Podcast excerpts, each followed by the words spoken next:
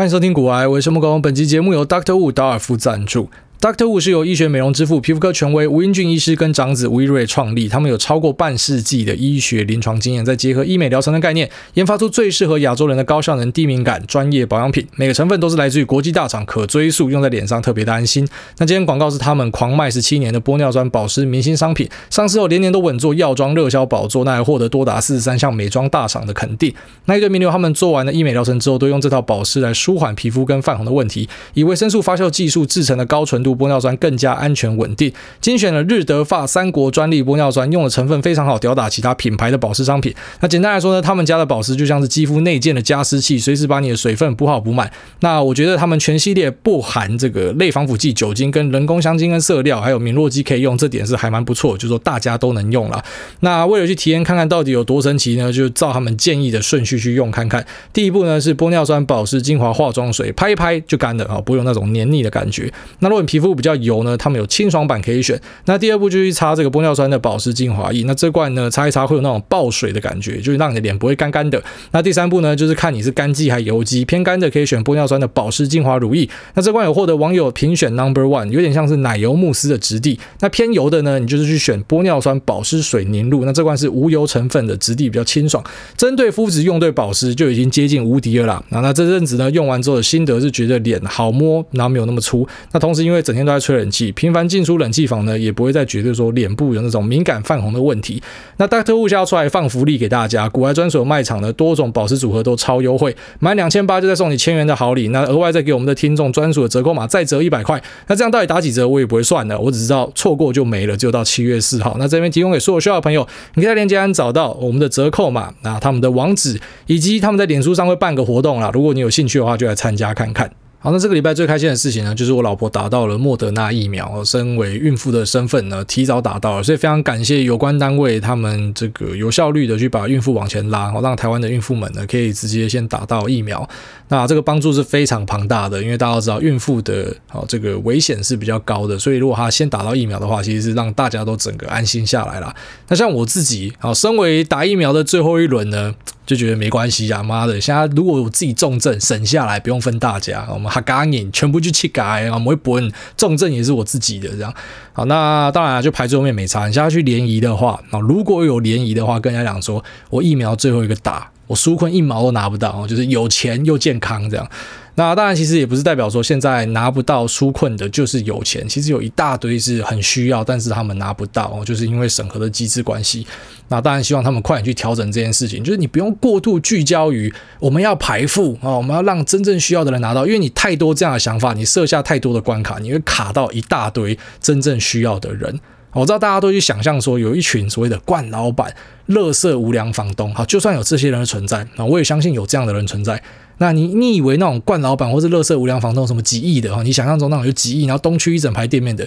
那个在人口占比不到零点一趴啦，哦，绝对是比零点一趴再更少，搞不好零点零零一趴之类的。那你为了去挡这种极少数非常有钱，然后这个满满脸横肉，你很讨厌这样子的人，然后你因为要去阻止他们可以拿到这个贷款啊，然后去设下了种种的。那条件，那其实你最后面最高几率反而是挡到大多数需要的人。好，那我个人是拿不到什么纾困跟纾困贷款啊。其实严格上来说，是我连查都没查，所以我根本不会去碰这个哦。那跟我自己的利益无关，就只是因为我自己看到的一些现象。那我觉得其实你知道，有时候社会上这种想要猎物的风气很强大，是不太好的。那边编故事，呃，什么哪一个老板开着一台 B10 停在这个银行前面，要进去拿纾困，要进去拿贷款。哦，首先这台 B10 在 B N W 到底有没有存在，你根本不知道，搞不好根本就编故事编出来的啊！就算这台 B N W 存在好了，那好巧哦，就是每次有这样的事情，都会有人开 B N W 去领。那 B N W 也不是说什么市占率超低的车，又不是什么劳斯莱斯或沙小，基本上 B N W 很多人要买都买得起啊。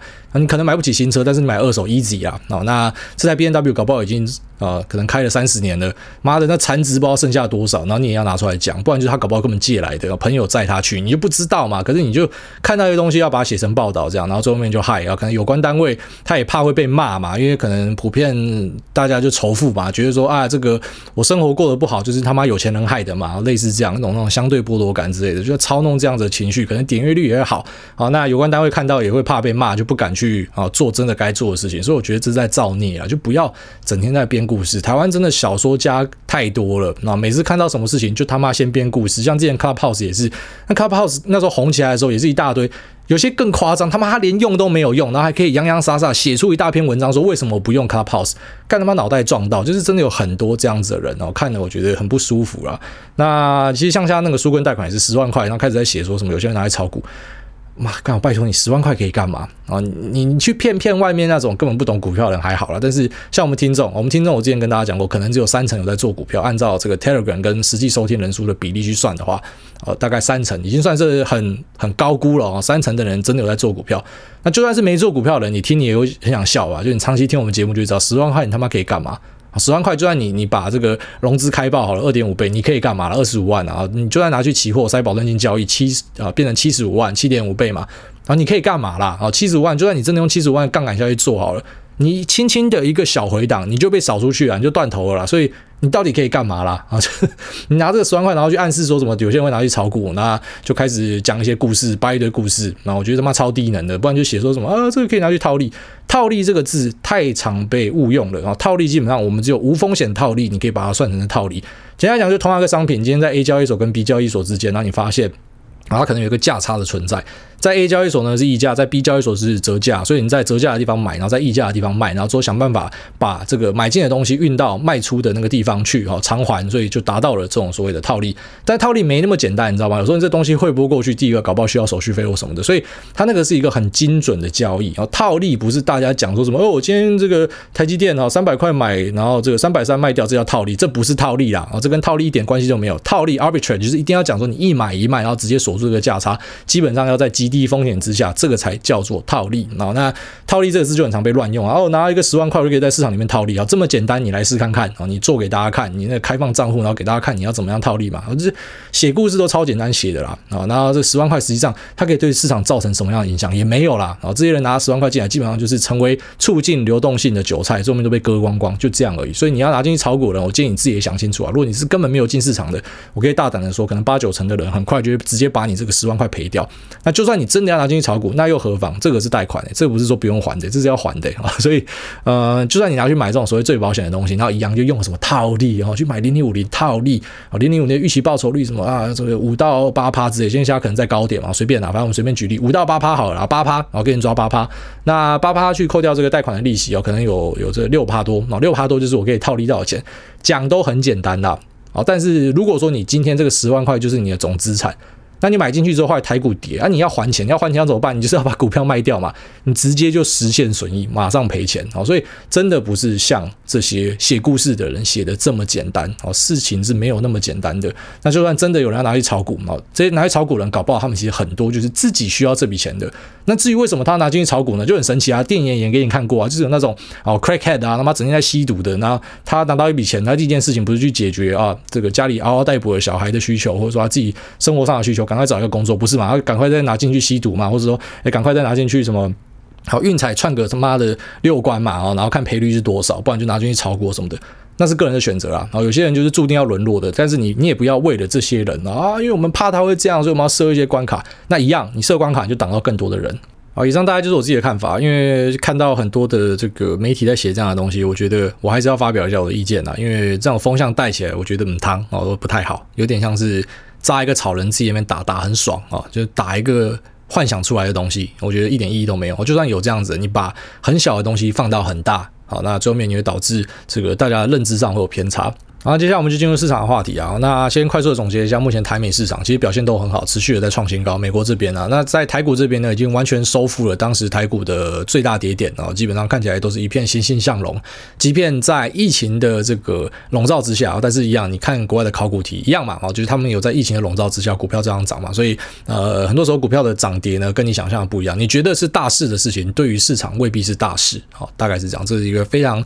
基础要认知的东西。那美国这边成长股还是表表现得很好。那特斯拉啊，算是成长股里面之王，去年最强的标的，然后在今年也稍微复活了，就在这阵子啊，然后就稍微有弹起来。在很多的坏消息笼罩之下呢，那我们之前也在呃大概三四集前的 podcast 有跟大家聊到说，其实很多的那些消息根本就是假消息，那只是最后面这些记者呢，不止没有什么大街骂人、小巷道歉，他连他妈小巷道歉都没有，反正写假消息都不用负责任的，然后就写完就写完了。那我觉得大家就持续关注它的出货量了。然后那至于估值高的事情，我觉得那个可是万年难解。好，还记得我昨天还前天在那个啊 Telegram 上面丢二零二零年一月写特斯拉的文章啊，你回去看那一篇文章，当时特斯拉哦拆股前四百块，就是现在的八十块哦，然后我写说它是一个巨兽。你知道有时候我们事情过了你就忘了，你就不会去回想说当时的感觉是怎么样。我们在特斯拉还在八十块，哦就是换算现价是八十块的时候，我们说它是一个巨兽，然后后来它涨到了九百块，然后现在跌回来六百块，又喷回去将近七百块，那。现在这东西是什么鬼？我当时就觉得它是巨兽，那现在更是超级巨兽。其实同样的感觉应用在很多地方啊。亚马逊八百块的时候，你就看到这个全市场一大堆人在唱衰嘛，这一个没有赚钱的公司凭什么八百块啊？那本一笔根本算不出来。好，现在三千三百块、三千四百块，所以呃，很多时候市场真的不会照我们想象的东西去发展啊。就大多数人的的思维呢，啊，就不会是市场的思维啊。所以你怎么想不重要，市场怎么想才比较重要了。那我们今天就是要举两个例子，我不知道有没有时间讲到两个例子，但是因为是台股发生的啦，那。然后也是发生在我自己身上，因为是我自己的持股嘛。那这个东西大家以前一定也听过我聊过。那只是因为它发生的很经典的案例，所以我就觉得需要拿出来跟大家分享哦。只是两个不知道有没有时间，反正我们就聊到二十分钟就结束嘛。那呃，我们先聊第一个啊，就第一个是鹏程啊。那鹏程这家公司，我们之前有跟大家聊到，就是在这个中美金集团的讨论的里面就有提到嘛。就是中美金他们除了有环球金之外，还有鹏程嘛，那还有这个宏捷科嘛。宏捷科也是我很喜欢的标的之一，就它。它就算是现在在势头上很强烈的东西啊，二三代半导体这种什么高功率、高效能的半导体呢，基本上用在一些好像是车用的材料啊，或者说这些呃射频元件上面呢，是很不错的应用。所以在这个时代上，算是打到一个顺风球了。那只是像宏杰克也蛮屌的，就它之前涨到一百六、一百七嘛，后来直接跌回去一百，根本不知道为什么，根本不知道为什么它直接跌回去，然后之后现在又喷回去一百五、一百六，所以。很神奇啊！我觉得股票就是这样涨涨跌跌嘛。那呃，你如果说你没有做这种资金的规划啊，我什么时候要打多少什么的，然后或者说呃，你没有去做一个策略的调整，你就是单纯的你可能看到这家公司哦，它现在很旺诶，它涨到一百六百七，赶快追。好，那你可能就赔掉六十趴，然后你就直接停损就跑出去了，然后你就变成就现赔了。这家公司明明就是一个好公司，可是你在里面赔钱。好，所以其实买进的位置也很重要，就一个投资的观念啊。你不是说什么投资一个好公司就好，就是如果一个好公司你买的超级贵，那也是一个很烂的投投资啊。所以你自己要稍微去抓一下，要怎么样做这个东西。那这东西其实跟每个人的节奏或者资金的成本什么都都都是会有所差异的，所以我没有办法给你一个绝对的建议，你可以自己去抓看看这个感觉啊。我如果说抓不到，那就放弃主动投资好，因为它确实是一个。不容易的事情啊，那宏捷科表现也很好嘛。那鹏程这家公司呢，其实算是这个中美金集团里面，我觉得相对比较低调一点啊。就你很常看到中美金嘛，你很常看到环球金嘛，因为环球金跑去收购德国世创嘛。那宏杰科你也很常看到嘛，因为它基本上很常跟稳茂绑在一起。稳茂是大家很喜欢讨论的一个标的啊，就人家讲说这个二三代半导体里面的台积电啊，大家喜欢用这个名字去套它嘛。所以宏杰科因为也是二三代半导体，虽然它技术没有稳茂这么先进，可是呢，诶，就大家会因为这样子也比较常听到这家公司。但是鹏程就比较少听到。好，但是我们之前有跟大家聊到，鹏程是车用相关的一家公司，应该也是台股里面车用最纯的啊。就是假设用营收占比的话，它应该是车用最纯的公司之一。啊，那它的这个主要的营收来源呢，就是二级体，车用二级体，然后用在发电机里面的啦。那只是这个东西呢，啊，你你要知道，车用的发电机就是油车嘛。那油车基本上，我觉得啦，它的终点已经看到了。就是我当然没有办法很明确告诉你说油车什么时候会被时代给淘汰，可是它绝对它绝对是越来越小。那电动车呢，渗透率绝对是越来越大。然后这个我可以跟大家保证，我觉得一定会往这个方向去走。所以电动车是未来大家一定要一直关注的一个议题。然它的周边相关的应用，不管是车用的零件，还是说上面的雷达，那各种视觉相关的哈 CIS 相关的东西，或者说它车子里面的娱乐系统什么的，就是车子相关的东西会是呃台股之后。你必须要关注的一个很重大的题材。我觉得它会是就像是当时在炒智慧型手机一样，那电动车呢会变成一个很重要的题材，它是势不可挡，它是一定会发生的。好，那鹏程的营收主要是来自于这种车用二极体，就油车的，所以理论上它是时代的眼泪嘛。啊，但是其实它还是有做一些转型啊，就是可能做这种高效能二极体更环保的啊，因为现在油车啊虽然慢慢的会被电动车给取代掉，可是呃现有的油车还是会往更环保的方向去走。好，所以这个高效能二极体的这个 ASP 呢，就它的售价可能是更漂亮的，所以啊可以帮公司虽然在这个市场是衰退的过程之中，但是可能这个二级体的营收部分还是可以 hold 住啊，因为它有做出这个可能毛利更高、价格更高的东西，暂时可以撑住，但是关键。会是在于说，它有没有办法打进去电动车的市场？那打进电动车的市场是什么意思？就是说你要获得认证啊。那你做电动车的东西，以这家公司来说，它是做这个 SiC MOSFET，就是碳化系的 MOSFET，然后跟 IGBT 模组啊。那碳化系的 MOSFET 其实最早出现在大家眼帘，我们也跟大家讨论过，就是在特斯拉的。逆变器里面用了 STM 意法半导体的这个啊碳化系的 MOSFET，好，那这个材料呢就开始被大家广为人知啊。然后之前可能只有一些研究员知道，像我也我也不知道，特斯拉用了之后我才去研究，我才知道这是什么样的东西。那就是用在这种高温、高频、高压的环境之下的一个材料，但是它最大的问题就在于说它太贵。那就像是这个呃这个中美金的啊这个卢董之前提到的啊，说如果这个价格。下不去的话，那当然应用就上不来。但是长期来说呢，他觉得这个价格一定会慢慢降下去，然后最后面应用一定会上来。就只是那个快速 ramp up 加速的那个时间点在哪里而已。如果说你可以抓到的话，应该就可以在股市里面发大财，因为有太多的题材都很仰赖这样的东西。好，所以抓这个时间点是非常重要。但是长期来看呢，这样的材料是会获得更多的使用的。好，那除了在这个 SiC MOSFET 鹏程有做布局之外，他们有做这个 IGBT 模组。那一样，这两个东西都是要通过车商的一个检验，就是说你要去送审送验，然后获得认。证之后呢，你才可以开始出货，才可以开始赚钱。那车用的认证其实没有这么简单。我就像我们之前有跟大家聊过那个什么丰达科嘛，然后就他是做呃这个空巴的，还是空巴还是波音啊？波音啊，波音七三七 MAX 的扣件，引擎扣件，然后扣件就是指那螺丝啊。你想说螺丝这种东西不是很简单的东西吗？但是你要获得航空认证是不容易的事情啊。所以台湾有一些在做这种扣件的公司，当他如果可以拿到航空认证呢，其实像是一个。怎么讲？品质保证啊，这个东西呢，不是说每家厂商都可以赚的。你有获得认证的公司才可以赚哦。那如果说这个东西卖得好的话，那当然，因为你是认证商嘛，所以你可以赚到很多的钱哦。所以认证是非常重要。那除了航空认证之外呢，其实车用也有相关的认证啊。而且车用的认证的标准，当然有有很深的东西可以去讨论。然后像我们之前 Telegram 群友有人就是业内的，那讲出来的东西你可能多半听不懂啊。但是我们简单来讲，就是反正它要获得一个哈，它耐用性要比较好，然后它的安全性要比较高啊，然后它的这个稳定性要比较高。就是简单来说就是这样，你要这个。标准要达到，然后它才可以成为车用的零组件啊，就是不可以太容易出问题嘛，因为如果出问题的话，这个车子是会出人命的啦，所以它的要求是比较高的。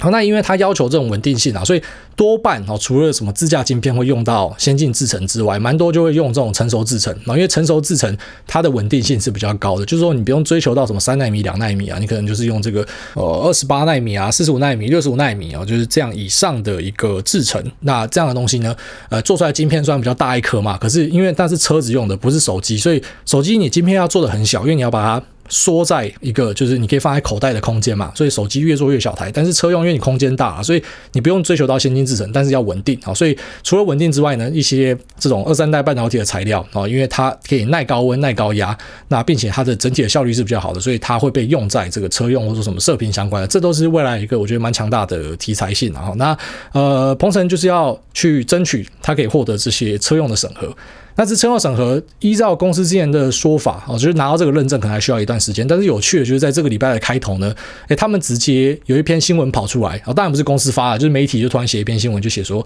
这个鹏程的碳化系 MOSFET 拿到了欧洲车厂的认证。那看到这个消息，当然超级好消息啊！只是我自己都没有注意注意到这个消息，即便这是我持股，我真的都没有注意到。然后是在开盘看到它直接攻涨停锁上去，然后还是我们那个 tag，因为我还没起床，然后是人家 take 我说，哎，你的鹏程涨上去，然后我才看到说，哎，为什么它会涨上去？然后看到新闻就说，哦，它通过这个认证。那当然那时候看到，因为脑袋也不清楚，刚睡醒就哦这样子啊，然后就跑去跑去吃饭遛狗这样。那等到盘后的时候呢，就看到这个公司发了一个重讯，就说这个消息是假的啊，就是他们还没有拿到这个认证啊。那 IGBT 的认证还需要时间啊。那这个碳化矽 MOSFET 呢，他们不做评论啊。公司的重讯是这样写，那但是在媒体的报道呢，应该是有抠公司，他们应该是有抠过去，就是有有问这件事情，就是说没有那个那个外面的东西不是这样，这个东西旷日费时还需要时间什么的。好，那大家也看到了后来媒体的报道，然后跟公司的重讯，所以在我们的讨论区里面，还有各大讨论区都有看到，就在讲说。哈，你看这些人怎么办啊？这些跑进去攻涨停的啊，啊，这些主力啊，还是说怎么看到消息进去拉他的啊？你看到怎么办？然后那天盘后一看，就是有一家呃，这个我就不用说哪一个分点了，反正就是看起来是由一个单一的分点，然后直接把当天的筹码全部锁起来，就他自己全部买掉。然后大家想说，干他隔天挫赛了啊？因为因为这个消息公司已经出来否认了，所以他隔天挫赛。那好玩的地方来了，隔天又再锁一个涨停，直接拉上去。虽然最后面没有锁住，是跌下来到八趴，但是还是大涨。那那天的盘后筹码来看呢，就发现说他已经出掉了，好，就是这个仁兄他因为一个所谓的假消息，哦，不是证实的消息，然后去锁了一个涨停，那隔天呢赚了很多钱出掉，你不知道他在什么时候出的，但是用盘后的啊这个数据来看呢，他应该是赚了一两千万。哦，这这不含拉抬的成本啊，就是你在这个里面可能还有当冲啊，帮忙吃掉一些筹码，拉进拉出这样，所以可能会耗掉一些成本，但是整体来说可能赚个一两千万还是有的啦。好，所以就蛮屌的，就是你明明看到一个消息，然后诶它是假的，结果最后面还是涨翻的。哦，当然不是说鹏程这家公司是烂公司，就只是说它突然跑出来这个利多是呃可能。理论上是要几个月后，或者说甚至是明年才会发生的事情，但是他提早被人家拿出来写，那公司出来讲说没有没有没有还没有还没有这样，结果他锁一个涨停，然后隔天再继续涨上去继续赚，那这个事情我就有跟那个反正一位啊在市场里面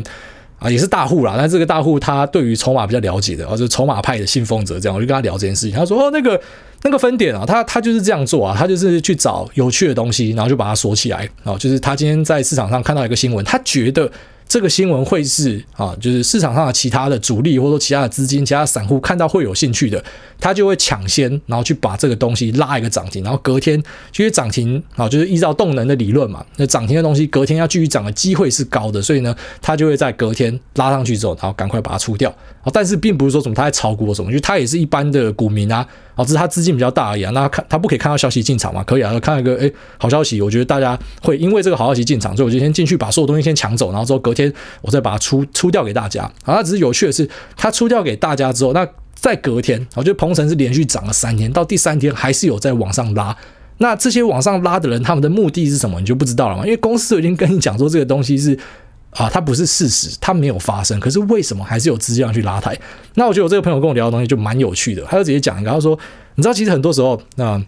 我就像他之前是菜鸡的时候，他就觉得说自己在价值投资啊，我们都在做价值投资或什么的。啊，但是后面发现说市场其实没那么单纯啊。当然有有时候是那种你知道，真的量很大的股票，很少有这种啊单一的一个用户，然后可以在里面做价。”啊，比方说像台积电，你素难想象有一个大户可以去拉动台积电嘛？因为那个是巨人们的战场，这样啊，所以你可能投资这样的东西，你比较容易去啊，比方说你你去做一个价值投资啊，那最后面呢，你获得一个报酬，这是市场的集体共识啊。但是其实有很多标的，那不是什么所谓的市场的集体共识啊，那只是里面有一个大户，他突然觉得，呃，嗯，今天时候到了，可以拉一下，他妈我进去锁个涨停，那就很高兴，就跑出去跟外面的人炫耀说，你看吧，啊，我跟你讲说这个东西是可以投资的吧，就拉上去了什么的。那其实根本根本跟这公司的价值是没有关系的，就这个人他只是。就是说，在交易里面有很多层面，有些人是看基本面，有些人就是看情绪。啊，就像我们聊到这个空中楼阁理论，啊，空中楼阁理论，凯因斯他信奉就是，我买进一个股票，我是要相信我之后可以用更高的价格出给另外一个人，这样就够了。啊，所以呃，类似这样的一个学派的想法呢，那他可以出给下一个人，他知道有人会接盘，这样就够了。啊，那他做到一个拉抬的动作，那他做到获利，啊，这样就够了。他并没有要长期持有这家公司。可是对于一些人，呃，因为你没有办法看到全貌嘛，你就觉得说，啊，是我的选股正确了啊，是什么？就其实不是，就只是人家想。要去炒这个东西而已。好，那当然，鹏程会不会之后在那接下来几天就直接全部崩回原点，真的很难说。但是我是还蛮建议大家持续观察它的后续的走势的。那就是这家公司它的布局是很认真，但是重点还是在于它到底可不可以拿到这个认证。如果没有拿到，就是白提了哈，什么东西都是白提了。但是，如果说有拿到的话，啊，那当然对这家公司的这个发挥跟表现就很有机会，但是蛮有趣的，就是在一个消息出来，最后面验证是假的，可是市场照样可以去炒它。那你就会发现说，真的有很多类似的东西。那我要讲另外一个案例，也快速的带过去，就台俊啊，台郡之前有跟大家聊到说，呃，这个最早是郭明錤嘛，他出来提到说，这个啊，台俊有拿到 LCP 软板天线的单，而且是大单这样，那成为可能是最大的供应商这样。那只是这个消息在差不多三四月的时候出来。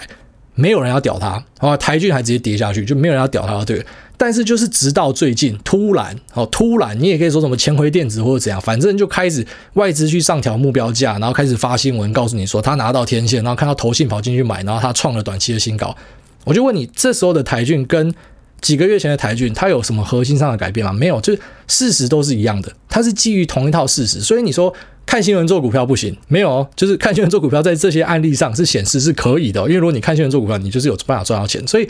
啊，我才一直跟大家强调说，我们在股票市场里面，我们不是只有一个方法，然后方法其实真的太多种，而且有时候你如果是愿意，呃，抱持一个开放的心胸啊，那跟一些像像我跟大家讲说，我是不相信筹码，但是我还是去问那些筹码的朋友，然后我觉得这案例很有趣，就讨论一下。你其实可以学到超多东西的，你就可以发现说，干这个市场真的很大，然后里面的人各怀鬼胎，各有各的方法，这样套路很多种。可是，呃，最后面呢，结果就是大家都是想要赚钱的，所以你知道更多东西对你来说是还蛮有帮助的啊。那在这些案例上，你就可以知道说，人家讲说什么看新闻做股票是不行的，就这两个案例都是你看新闻做股票，你是可以赚钱的。哦，当然，其实最后面我觉得股价的表现都还是会回归基本面的。啊，就是我还是蛮相信科斯托尼那个说法，就是说，呃，这个股价。跟基本面就像是主人与狗啊，那主人是基本面，那股价呢就是狗，那狗可能会冲上冲下，但是基本面往哪个方向去走，那股价长期趋势还是会往那个方向去走。也就是说，今天这个台郡跟鹏程啊，它可能是因为短期的一个刺激啊，突然外资上调目标价，然后也开始发新闻啊，或者说这个呃一个莫名其妙跑出来新闻，然后这边公司证明是假的，可是因为这样子，它吸引到了市场的注意。就够了，好，它吸引到市场注意，那股价就炒上去了，就够了。那搞不好因为这样就从此点火了，就是一个本来没有交易量的东西，像鹏程是本来没有交易量的东西，好，但是因为一个这样的消息，虽然证明是假的，但是交易量就出来了。好，那台郡一样，同样的故事，同样的消息，那之前跌到公司还要跑出来库藏股啊，这东西已经没有人要了，结果现在哎，突然一瞬间变成市场要去追捧它，所以我们在市场中其实会观察到很多。啊、就像这样的现象，你你当时看发现说这个十年寒窗无人问，虽然没有到十年啊，就几个月，没有人要看这个东西。像我跟大家讲的时候，没有人要看这个东西，但现在一瞬间大家都要看的，那会不会之后再崩下去？要、崩下去之后，然后又没有人要看的，就也有可能会这样发生啊。只是最后面你就是回归到，反正你投资东西还是觉得啊、不管你是看什么什么样的指标去操作，你还是以基本面作为一个本质啊，因为这样子你比较容易抱住东西啊。好，那我们这节目就是算是跟大家分享这两个，我觉得这个礼拜发生，我觉得蛮。神奇的案例，特别是鹏城这个真的是很神奇啊！那台军这个就是有点像是啊、呃，之前明明就是一样的故事，没有人要买单，那一瞬间大家要买单了，也算是印证我们之前跟大家说，你知道那本益比评价哦，很神奇的一点就是，当今天没有人要关注的时候，它就很低啊；可是今天大家要关注的时候，开始上修目标价，这个本益比也往上拉，那整个价格就往上拉了啊！所以真的跟市场的热度有很大的关系啊，特别是这种股价的表现。好，那我们就进入 Q&A 的部分啊，这个第一位是。高雄爱河小辣椒态度矫正，先五星吹爆一波，矮宝是我。那听到大家说了很多新有七七安的操作心得，台股就是有一堆鸡掰，永远都是有人先知道。那短线操作赚少赔多，以为高点下车车就开走，不知道到底是反指标还是被主力外资给盯上了。那持股每次一卖掉，当天或隔天就直接飙到看不到车尾灯，真的闷爆。好，你去把你那个手机敲开来看，搞不好里面有什么追踪晶片，跟那个那个威尔史密斯一样哦，国家公敌、全民公敌这样。他说想问艾达是不是持股照停利停损点卖掉之后就不要回头看，心情会比较平静一点。那今年初刚入股海的蔡皮巴，缴一些学费在蹲股牢，不过也因为是有实际操作，所以越懂越多。那家人是没有做股票投资的观念，所以原本对股票是很抗拒，怕赔钱。以前都只存定存保单，那现在六十趴的存款都放在股海里了。那最后谢谢艾大给的投资心态还有干话，我超爱听，尤其是脏话穿插听的就是舒压哦，谢谢。然后都祝福艾大以及癌宝们都赚到撞天花板，艾大好人一家平安幸福健康，非常感谢。那你上面的问题其实就一个嘛，就是说停损停利卖掉之后，是不是就不要看，心情会比较好？好一点，对，对于菜逼吧来说，我非常建议你就不要回头看，这就跟前女友、前男友一样，你回去看他的生活，你心情就会受到影响。不管他过得好、过得坏，你可能心情都会受到一点波折。但是像我们现在，好稍微老屁股一点，虽然也没有多老啦，但是相对很多菜鸡可能是稍微老一点，你回头看就不会这么闷，反而你会觉得，嗯，有这个破镜重圆的机会哦，有这个再续前缘的机会。所以，呃，有些东西如果你长期看好的，你可能当下因为好，比方说某个利空出来。好，举例说明，像我自己近期的操作就有一个是，诶，那个公司它本来要涨价，哦，他的代工要涨价，然后最后面他把这个代工涨价给取消掉，那我就把它砍了。那砍了之后，后来诶证明说这个东西是短暂的现象，那就再把它追回来，是有这样的状况。但是这个其实跟股价的短期波动，其实反而不是最主要的考虑的目标，反而是那种就是因为你基本面投资的理由消失了嘛。然后就像我去买那个快筛股，就看到这个美国跟日本阿爸在那边送幸福之后，就直接把快筛砍掉嘛。然后因为那个就是基本面理由消失了。但是如果今天基本面理由又回来了，那你又再追回来，我觉得。逻辑上是正确的，然后但是如果你只是单纯的什么，你砍掉它是因为哦它都不会涨，然后之后它涨停，你再把它追回来，某种程度来说，这个就是所谓的动能派交易啊。但是呃，其实这样子，我个人是。直观上是认为，就是你有好结果的机会是比较低的，就是你看到涨就赶快用力进去追，然后看到跌马上砍掉。这个它是需要很多技巧的，不是像讲的这么简单。我就像讲，你都会说股票就是低买高卖，干超简单的，你实际做就知道难在哪里了。好，那大家是我的意见，好，那也祝你顺利啊。那家人什么把钱丢到股海里面，因为他原本是做什么定存保单的嘛，所以突然丢到股海里面还是要注意啊，就是可能先从比较保守的东西开始啊。我的建议是这样。那下面为这个艾咪陈。他说：“我爱癌大，我爱鹿角男孩。谢谢癌大推荐鹿角男孩挂号。其实别人也有推荐，但是只有癌大推我才会动起来。好，谢谢。”他说：“结果就是第一集就听到癌大去年就加入歌单的 Dirty Pulse，当场鸡皮疙瘩掉满地，眼泪都快要喷出来啊！不过癌大最近加入的那首是胎教音乐吗？呃，我忘记我最近加什么歌诶，但是我放了蛮多那种钢琴曲，其中有一个钢琴曲我听了超喜欢。好，那个是我在那个我脸书上有分享。”好，就是一个连接，那那个连接是，就是你可以直接从那边看到全世界的广播电台在播放什么东西。那我就在那边就去找那个世界上最偏远的电台，就格陵兰那边。我发现格格陵兰那边有一个电台，然后那有一个电台他在放的歌，哈，当时我点进去就在放一首钢琴曲。那那个作者呢叫做 Alexandra Streliski，我不知道这样念是不是对的，反正我放在我的那个歌单里面。那他的那个英文我不会念。R E V I E N T L E J O U R，我也不知道是什么语言啊，反正我听了就觉得干他妈超感动的，这个真的是太美太漂亮的一首歌了，我就把它拉到歌单里面。然后从那之后，有好像也拉了这个几首就是钢琴的歌曲之类的。反正啊，怎么讲，我听的东西还蛮广的啦。你会发现里面有这个韩国的啊，有有美国的啊，英国的啊，法国的啊什么的。反正我觉得好听的东西都拉进去啊，非常感谢你的支持。那呃，Dirty Pulse。对，我们之前有聊过，就是 Of Monster and Man 的歌嘛。那他们的东西，我觉得非常适合在那个秋冬之际的时候拿出来，然后听的时候特别感动。夏天听就还好，夏天听这个没有特别的感觉啊。那下面一位这个职业倦怠的治疗师，他说：如果满分是五星，我给十星，五星吹捧。那真心用力的吹，希望癌大可以看见我的留言。近几个月才开始听癌大的 Podcast，那前几个月都只是在开车通勤路上当背景音乐听，但听了好几集，发现一些重复提到专有名词跟观念，每次都听就。不太懂哦，但是听到后来受不了，就真的想理解，就自己上网乖乖查了。那因为疫情的关系，减班在家，开始回追，从第一集收听，也把每集的重点记下来，开始笔记。那想要问主委，这个 EP 四十八，你有提到你的投资的三个原则：一、不要在股价创新高的时候去卖掉；二、持续下跌的股票不要接；三、某档股票在前几个月的表现不错，代表后续几个月依旧会不错。那另外在 EP 五十二提到自主 ETF 加减码的教学，先建立基本部位，后续有上涨逐渐加码，且不要 all in。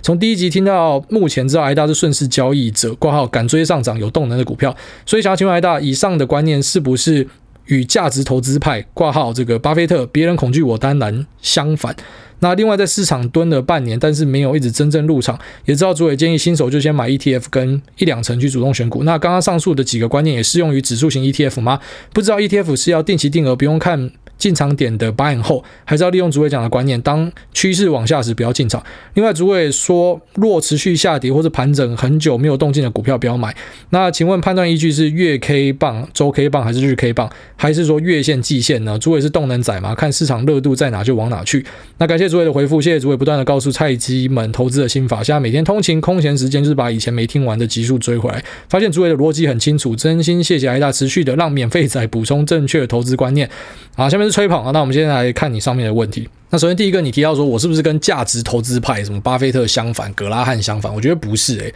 好，因为我自己认为我是在做价值投资，即便我可能有混一些动能的策略，但是我觉得我自己在做价值投资。难不成你听不出来？就是比方说像我这一集讲到这个鹏程跟台俊，我不是都有跟你讲它实际上背后的理由是什么吗？就是啊，因为我看到这个 iPhone 十三的 LCP 天线软板的的单，然后或者是呃我看到鹏程有可能转型或什么的，就这个是我看的东西啊。但是我确实不会像就比方说巴菲特或者是葛拉汉他们的做法，就是他要去算这个 intrinsic value 内在价值呢，那可能是比他目前交易的价值来得高，就是说他被市场低估了，我才会进去买它嘛。那我的做法会比较类似。但是也不完全是那样，好，就像 Kathy Wood 这样 Kathy Wood 是比较极端一点啊，就是他挑的东西可能一大堆，像我都无法想象这个基因疗法，我根本不知道他以后可以干嘛。可是他会看到这个，他觉得这东西是有价值的，所以我只能说价值存在每个人的心中是不一样的。那我的价值是我不会很纠结去算，说我一定要买到所谓便宜的股票，好，因为我觉得很多东西其实永远都不会便宜，像刚刚开头讲的亚马逊、特斯拉。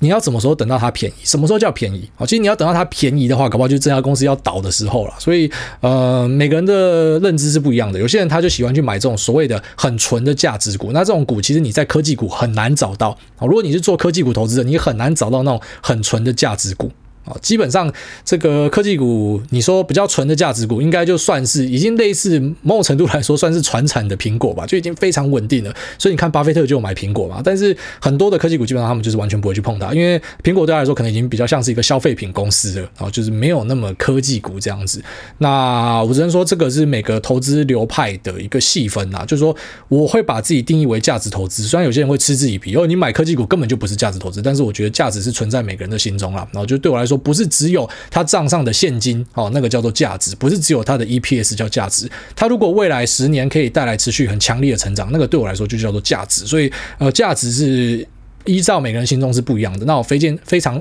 非荐非常推荐。那这个 Howard Marks 他之前有一份 memo 有写到，哦，就是他觉得成长股投资人跟价值股投资人很常这样针锋相对，但其实是很奇怪的事情。你明明就两件事都可以做。妈的，其实我一直都有在强调这个观念，但是我讲不重要啊，因为我不是什么大师。但是 Howard Marks 一讲，干，你看超多人就嗯，没错，他讲的是对的，对，就是这样。我是认同那个观念的。那再来就是说，这个判断趋势是要用月 K、周 K 还是日 K？用日 K 啊，基本上都是用日 K，但日 K 你不要说什么看什么两根 K 棒，就说哦这个趋势改变了，不是，就简单来讲，你可以直接看一段时间的交易日，然后什么六个月、八个月的交易日，你用周 K 月 K 其实认真说都可以啊，因为不会看太短。那你发现说它都是在同一个区间在那边震荡的东西。我们举一个比较明显的例子，就是这个英业达啦，好，英业达就是属于这样子股票，就是我连买都不会想买，因为它就是永远停在那边不会动，而且其实它的题材也不吸引我，因为它是比较偏这种组装代工的，这是我不喜欢的。所以呃，我再选一个东西，我先选它的东西，要是我喜欢的故事，要是我喜欢的，我觉得它有成长性，然后再来就是它股价越会动的，我越喜欢。那种股价你买下去就不会动了。像之前